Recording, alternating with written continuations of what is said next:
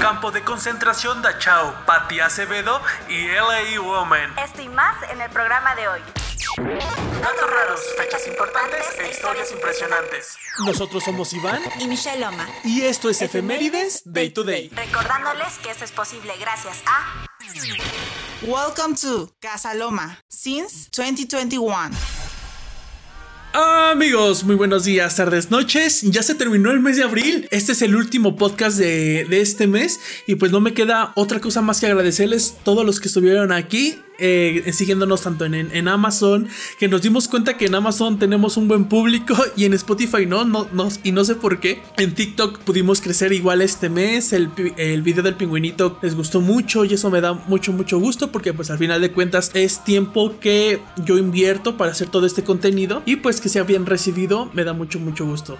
Entonces, muchísimas gracias a todas las personas que se dan el tiempo de escucharnos día con día. Los chicos de oficinas, de transportes públicos, de taxis, repartidores, que están al pendiente de los programas. En verdad, en verdad, muchísimas gracias. Entonces, para ya no hacer este intro más largo, vamos a empezar con el programa del día de hoy. Y eso es lo que tienes que saber del día 29 de abril.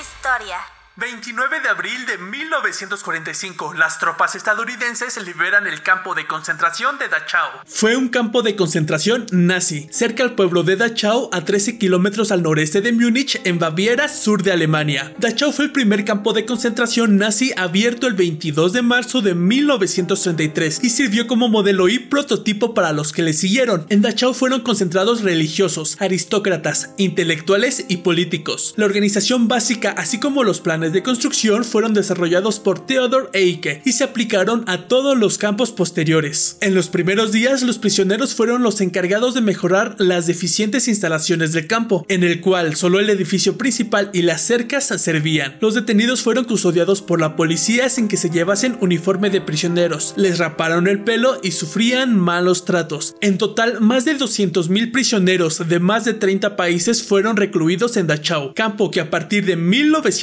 1941 también fue usado con un propósito de exterminio. Las estadísticas del campo hablan de 41.500 personas asesinadas en este mismo, además de otros miles que murieron víctimas de las pésimas condiciones de vida. A comienzos de 1945 se desató una epidemia de tifus en el campo, tras lo cual este fue evacuado. En esta acción murió gran parte de los prisioneros. En 1942 se construyó el área de crematorio junto al campo principal, incluía el viejo crematorio y el crematorio nuevo, la barraca número 10, que contaba con una cámara de gas. No hay pruebas fidedignas de que la cámara de gas de la barraca número 10 fuera utilizada para asesinar seres humanos, pero también no le iban a poner solamente de adorno. El campo fue liberado por la 20 División Blindada y la División de Infantería número 45 del séptimo ejército de los Estados Unidos. Dachau siguió usándose durante muchos años como residencia para los refugiados.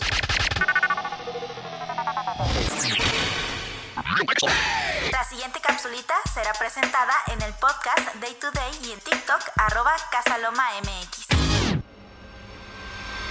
Cultura pop. 29 de abril de 1971, nace Patti Acevedo.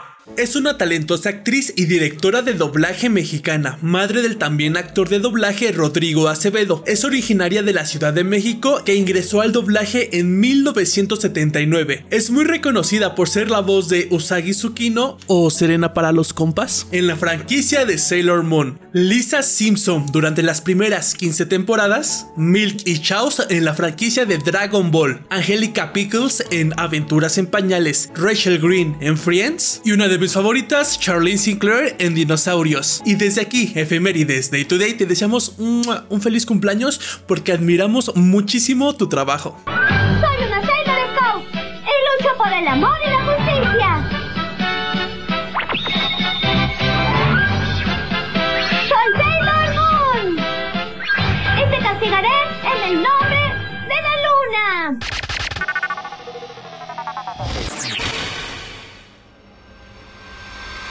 Música. 29 de abril de 1971 se lanza el álbum de The Doors llamado LA Woman.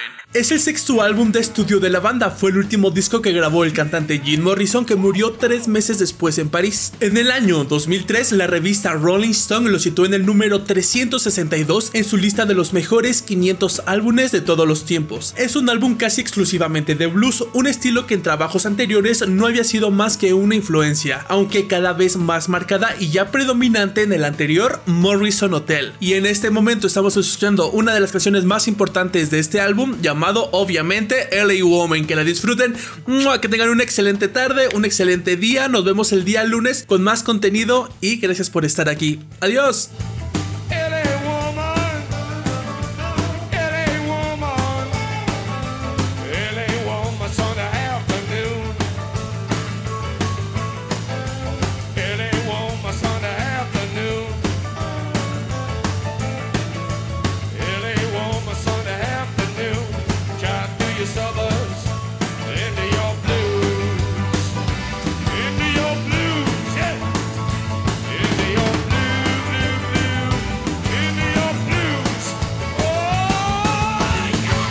Gracias por acompañarnos en el episodio de hoy. No te olvides de seguirnos, por favor, cuídate. Esto fue Efemérides Day to Day.